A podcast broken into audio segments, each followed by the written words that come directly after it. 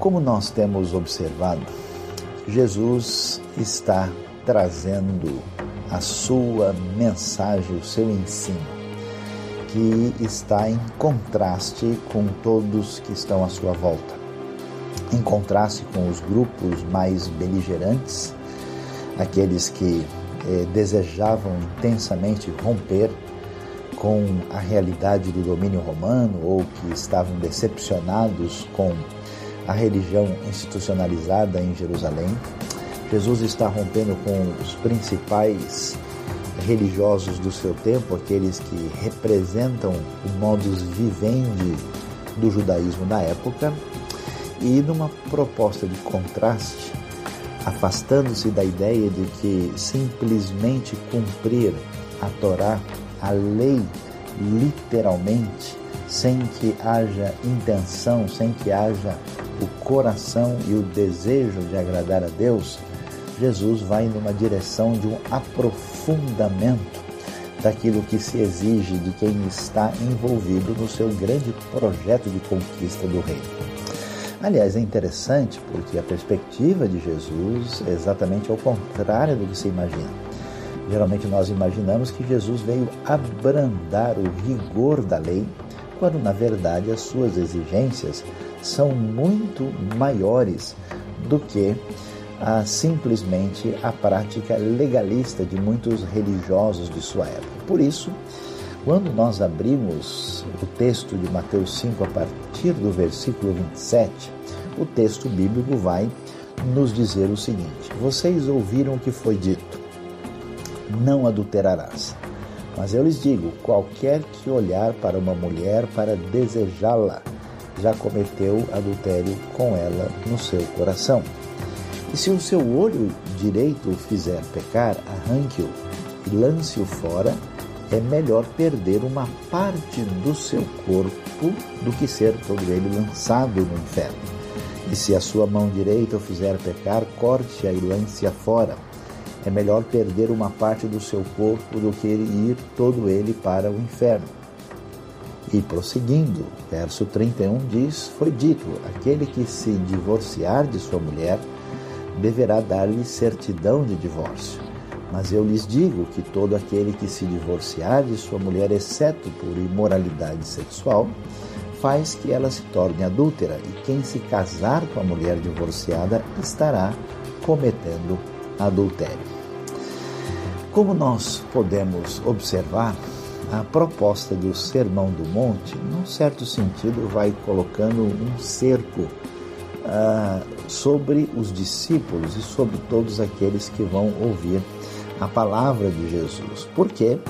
Porque, assim como Jesus disse que o ódio não é ah, uma coisa que é simplesmente um sentimento, uma intenção que pode ser separado do ato de matar, que Deus não está preocupado apenas com uma espécie de transgressão objetiva do mandamento, mas sim a raiz que leva a essa transgressão, da mesma maneira quando se trata da questão da sexualidade, Jesus vai falar que a questão não é simplesmente praticar algum tipo de impureza, para usar a palavra grega porneia, algum tipo de a prática ligada à sexualidade que fosse contra a, os limites e os padrões de Deus. A questão envolvia a motivação, o olhar impuro e, portanto, a gente pode imaginar o que estava sendo pensado, como é que se passava as diversas perguntas dos discípulos diante desse discurso de Jesus que provoca questionamento, polêmica, até mesmo nos dias de hoje. Mas a ideia é muito clara. Assim como a questão não era só o assassinato, era o ódio, assim também o problema não é só adultério e impureza, mas sim as intenções impuras que ah, estavam no coração de todos. E quando a gente lê esse texto, certamente todo mundo vai ficar extremamente preocupado, porque é claro que qualquer pessoa nesse mundo tem impulsos que os levam a ficar com raiva de alguém, que os levam a ter uma espécie de irritação profunda e ele tem que lidar com essa possibilidade do ódio. Da mesma maneira, em função da fragilidade humana, qualquer pessoa nesse mundo é tomada e pode ser tomada por pensamentos impuros. E a questão é qual é a solução que se tem em relação a isso. O texto bíblico então vai dizer é, coisas que a gente lendo fica pensativo, porque Jesus disse: o seu olho direito ah, o faz pecar, claro, falando nesse contexto, diz que ele deve ser arrancado, conforme nós vemos aí logo no versículo de número 29. Se a sua mão direita o fizer pecar, corte a lance fora. É melhor fazer isso do que sofrer condenação completa da parte de Deus, é, permitindo que o pecado domine a sua vida. A pergunta que se faz é: como é que Jesus deseja que a gente reaja diante dessa circunstância? É claro, olhando para o texto com mais atenção, que Jesus não tinha a intenção de dizer isso no sentido de que o texto fosse literalmente cumprido. E como é que a gente pode ter certeza disso? Muito claro, nós não temos nenhuma notícia de que as primeiras comunidades cristãs, os discípulos, eram compostas de gente que tivesse só um olho ou só uma mão, um braço, isso não acontecia. E até porque, quando Jesus disse o olho direito faz pecar, a pergunta que se levantaria, então com o esquerdo não tem nenhum problema? Jesus está usando uma linguagem forte para dizer o seguinte: olha, a questão não é só o elemento externo, existe algo pior dentro da gente que, se não for confrontado, que se não for levado a sério, se não for colocado diante de Deus numa batalha de confronto absolutamente aqui definido, isso é mortal, isso é destruidor, isso é um problema que acaba prejudicando a pessoa e os relacionamentos que essa pessoa tem na sua vida familiar. Portanto, a atitude diante do pecado não era uma atitude só do tipo, olha, eu não cheguei a praticar nada externamente, era uma atitude de ruptura, eh, de conflito, de confronto direto a partir das intenções. Então a ideia é tome uma postura radical, porque muita gente, por exemplo, quando enfrenta conflitos que envolvem o que nós conhecemos como as tentações na área da sexualidade, muitas vezes imagina que isso tem que acontecer naturalmente, espontaneamente, ele tem que se sentir em paz, ele tem que não ter nenhum tipo de desconforto, aí tudo bem, ele pode vencer essa dificuldade, mas a ideia de Jesus é muito clara, você não pode uh, dar espaço para isso, porque isso é extremamente prejudicial para a sua vida e é necessário uma atitude absolutamente radical. Por isso, isso está muito de acordo com aquela ideia que o apóstolo Paulo vai nos apresentar lá em Colossenses, com a ideia de fazer morrer as inclinações da nossa natureza terrena, fazer com que o espírito venha dominar aquilo que é a inclinação de fazer algo errado contra a vontade de Deus, que o livro de Romanos chama de carne. É necessário ah, tomar uma atitude muito definida a respeito dessa questão.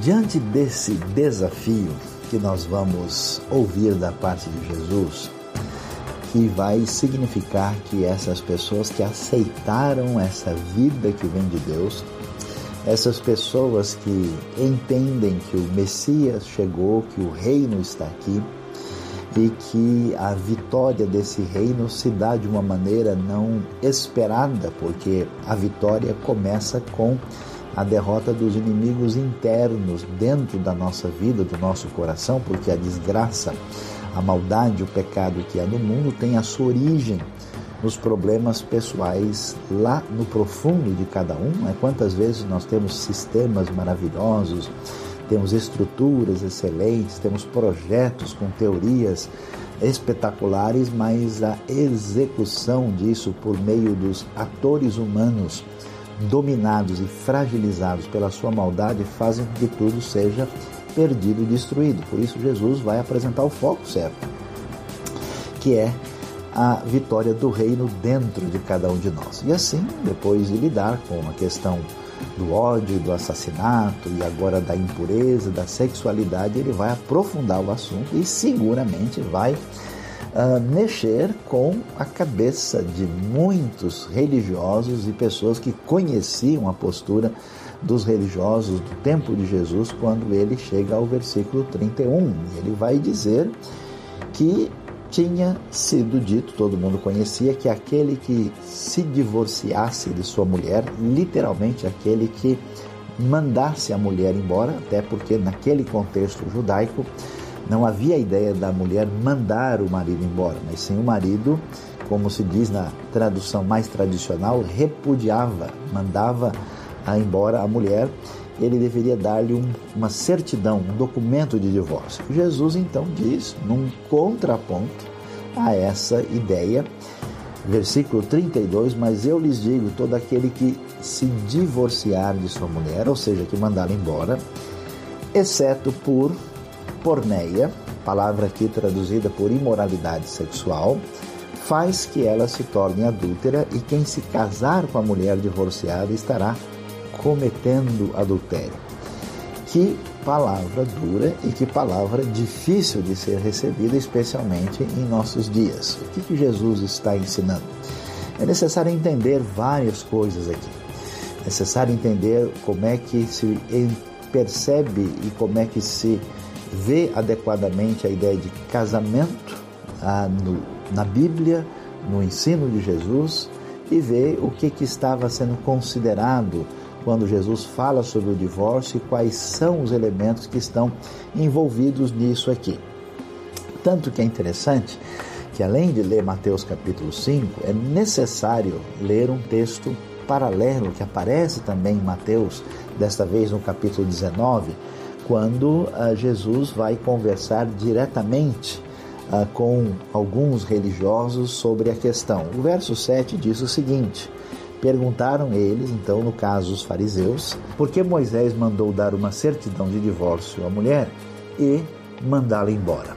Eles então começam a questionar Jesus e dá para entender por que é uh, que, se o divórcio é tão inaceitável como Jesus está dizendo, como é que se entende o que aparece lá em Deuteronômio capítulo 24, quando existe um texto que uh, parece permitir a prática do divórcio. Jesus então responde da seguinte maneira: Moisés permitiu que vocês se divorciassem de suas mulheres por causa da dureza de coração de vocês, mas não foi assim desde o princípio. Eu lhes digo que todo aquele que divorciar de sua mulher, exceto por imoralidade sexual e se casar com outra mulher, estará cometendo adultério. A palavra de Jesus, ela é muito clara e nítida e diz o seguinte: que existe uma possibilidade de divórcio, que é o caso chamado de imoralidade sexual, de porneia. Nós vamos falar um pouquinho já sobre isso. Mas que o divórcio injustificado, o divórcio que é egocêntrico, o divórcio por razão nenhuma, o divórcio feito por pessoas que, enquanto a situação está boa, enquanto o cônjuge de alguma maneira representa um benefício para a sua própria pessoa, está tudo bem no momento de uma dificuldade, essa pessoa, vamos assim dizer, joga tudo para o alto e parte para uma outra direção no ensinamento do reino, na proposta dos discípulos de Jesus, isso não é aceitável. E para entender isso, é necessário ver como é que as coisas se percebem, porque Jesus também vai dizer ah, com clareza para os seus oponentes ah, que as coisas não são bem assim. Moisés permitiu, ou seja, ele nunca ordenou nem mandou que ninguém mandasse ninguém embora. Ele não ordenou o divórcio, ele permitiu por causa da dureza do coração de vocês, mas vocês devem entender a questão do casamento olhando para a criação.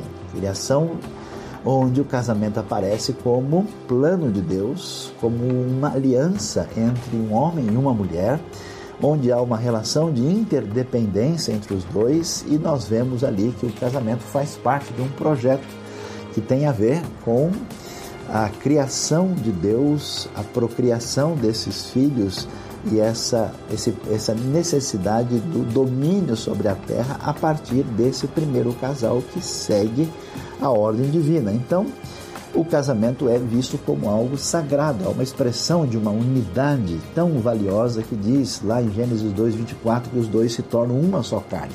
Assim, ah, há uma realidade onde acontece uma união espiritual e emocional, há uma união onde os dois se tornam, vamos assim dizer, uh, um parente um do outro. Porque qualquer pessoa que se casa, se casa com um estranho, alguém que tem uma outra família, um outro costume, outro jeito de ser, mas agora um se torna uh, osso do osso, carne da carne, é como se fosse uma pessoa do mesmo sangue em função dessa nova unidade de parentesco. Então, o casamento não é brincadeira para uma sociedade muitas vezes leviana e irresponsável como a nossa. Envolve um elemento divino, envolve um elemento humano. O casamento, no ensino bíblico e de Jesus, deve ter a intenção de ser um casamento para toda a vida. Ele é uma aliança, mas a gente deve entender que no contexto tanto do Antigo Testamento e da própria época de Jesus, as mulheres não eram tratadas numa situação de igualdade em relação aos homens e por isso é importante saber disso para entender do que é que Jesus está falando quando ele ensina sobre o assunto. Para mostrar para a gente como essa questão é séria, quando a Bíblia diz em Gênesis 2, e que é repetido também lá no livro de Efésios, que o homem deixará pai e mãe e se unirá à sua mulher. A palavra hebraica original, a palavra davak, significa grudar, colar, sugerindo para todos nós que essa união ela não pode ser quebrada sem traumas. Não é possível que você depois de colar duas folhas tente separá-las sem que haja prejuízos significativos. Então essa ideia é muito valiosa e também é importante ver como aquilo que aconteceu na história não tinha a intenção de acompanhar aquilo que aconteceu na criação. Quando Deus cria a mulher, que é tirada do lado do homem, exatamente para sugerir aquela ideia da costela de interdependência, a Bíblia vai falar que ela é uma Ezer Kenegedor, ou seja, uma ajudadora, um auxílio uh, que é complementar, que se encaixa, que corresponde com ele, aquilo que muitas vezes é traduzido como ajudadora idônea, que tem um sentido mais claro e exato de uma ajudadora que se encaixa perfeitamente com ele. O que é interessante aqui é que essa palavra ajudadora ela não implica numa ideia de um ser inferior como pode parecer em português. Quando a gente fala que alguém é um ajudante um auxiliar, você já pensa numa pessoa de posição abaixo. Na Bíblia não, Deus é um meu ajudador, vai dizer o texto, e é o mesmo termo utilizado aqui. E essa ideia do texto, portanto, é uma ideia de complementariedade de interdependência. Então, nesse sentido, o que aconteceu na trajetória histórica? Houve um distanciamento daquilo que é ah, o ensino padrão que existe desde o texto da criação e claramente é enfatizado por Jesus também. E para entender o que, que estava acontecendo, é necessário descobrir o contexto da época de Jesus. Por que é que Jesus vai falar sobre o divórcio e vai falar de uma maneira tão incisiva? Primeiro, porque o divórcio era a coisa mais comum e fácil na época de Jesus. Jesus está, não parece tão claro assim a princípio, tentando mostrar a atitude indevida, de certa forma opressora e irresponsável dos homens que, por qualquer razão, poderiam, de uma hora para outra, mandar a mulher embora e, entre aspas, estar dentro da lei sem ter feito nada de errado. Portanto, ele está tentando observar não só o erro diante de Deus, mas o pecado contra o cônjuge que é feito aqui. Esse texto que vai falar da ética do reino, da ética daqueles que acompanham Jesus, portanto, vai numa direção muito diferente. É necessário observar uh, que olhando mais para o texto, a gente vai ver que essa certidão de divórcio que era dada, e na tradição judaica havia uma facilidade tão grande, apesar de que havia duas escolas, havia uma, uma escola chamada Escola de Hillel, famoso rabino Hillel, e aceitava o divórcio por qualquer motivo, uma maneira de mudar um pouquinho o texto de Deuteronômio 24, 5, para facilitar o divórcio, enquanto que a escola de Shammai, que no caso está sendo apoiada por Jesus aqui, dizia que só era possível o divórcio por uma uh, situação de impureza, alguma coisa que fosse considerada indecente ou impura. Portanto, diante dessa circunstância, Jesus vai nos mostrar com bastante clareza aqui essa questão da quebra desses votos, dessa aliança, essa atitude irresponsável é pecado e não se podia fazer como, por exemplo, na escola chamada mais liberal, alguns chegavam a citar tradições antigas que diziam, olha, se a mulher falar muito alto, ou se ela queimar a comida, ah, com facilidade o homem pode mandá-la embora. Portanto, Jesus, interessado no casamento, vai enfatizar a monogamia e que ela deve existir por toda a vida. Assim, ah, Jesus vai corrigir aquele tipo de tendência da sua época, focalizando a ideia de que importava muito mais seguir o que Deus desejava do que, como se percebe aqui, a manipulação de uma leitura legalista da lei com intenção dos seus próprios benefícios. Então, Jesus, no fundo, procura aqui, além de questionar a, o divórcio como pecado contra Deus, a, ele procura proteger a mulher desamparada que, por qualquer razão, podia ser mandada embora. Agora, a gente deve então entender o que, que está envolvido nessa pureza do rei. Essa pureza do rei está em sintonia com as bem-aventuranças. Como é que alguém pode ser um grande cristão e ter um coração voltado para as coisas mais bonitas da espiritualidade, da oração e da fé e não refletir nenhuma dessas atitudes nos seus relacionamentos imediatos e próximos? Quando alguém tem um problema com outra pessoa e passa a odiar essa pessoa e procurar destruir aquela pessoa, tornando-se refém do ódio quando alguém tem uma relação familiar onde é necessário com a esposa, com o marido, com os filhos, praticar o perdão, realinhar os caminhos, e a pessoa simplesmente vira as costas, parte para uma outra postura, multiplicando os problemas da sua vida, isso não é compatível com o rei. Então, fez ficar claro que o divórcio não é plano de Deus. O divórcio sempre é um desastre, é algo traumático. O divórcio sem motivo é pecado, conforme o texto vai nos dizer. É sempre necessário fazer de tudo para evitar o divórcio na ética do reino e praticar o perdão. No entanto, a gente deve observar que Jesus deixou claro também que quando acontece a porneia, quando alguém peca nessa área e de uma maneira sem arrependimento decide viver assim, Nesse caso, não é que o divórcio é um direito, o divórcio se torna uma saída, uma espécie de remédio para uma situação pior uh, que poderia se imaginar. É como se, por exemplo, alguém que vive com um cônjuge que tem uma vida promíscua.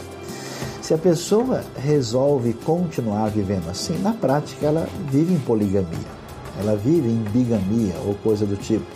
Então, para evitar esse tipo de caos, em último caso, o divórcio é um remédio amargo que se toma para uma situação que não tem conserto por causa da dureza do coração de alguém. É o caso, por exemplo, de cônjuges, violentos que ameaçam a vida da pessoa com morte. É o caso de cônjuges que resolvem viver uma vida promíscua e não querem mudar esse comportamento no caso de porneia, no caso de imoralidade, nesse caso o texto bíblico, como nós vimos, diz, exceto por imoralidade sexual. Essa é a razão, por exemplo, que quando Jesus encontra a mulher samaritana, em João capítulo 4, e fala sobre a vida dela e anuncia a chegada do reino, ele vai dizer, ó, você já teve cinco maridos e aquele com quem você vive agora nem é seu marido. E ela reconhece que Jesus é o Messias, sai proclamando isso para todo mundo e vai deixar bem claro que ele é o Salvador. Jesus nunca dispensou a mulher samaritana porque ela tinha tido problemas demais na sua vida nessa área. Sempre há um remédio para quem se arrepende, para quem se volta para Deus, para quem quer consertar a sua vida, mesmo que a pessoa tenha passado por uma dificuldade como o divórcio. Mas nunca se deve perder a perspectiva de quem é discípulo, seguidor de Jesus, divorciar-se sem motivo, por maneira egocêntrica, na ética do reino, está errado e é pecado.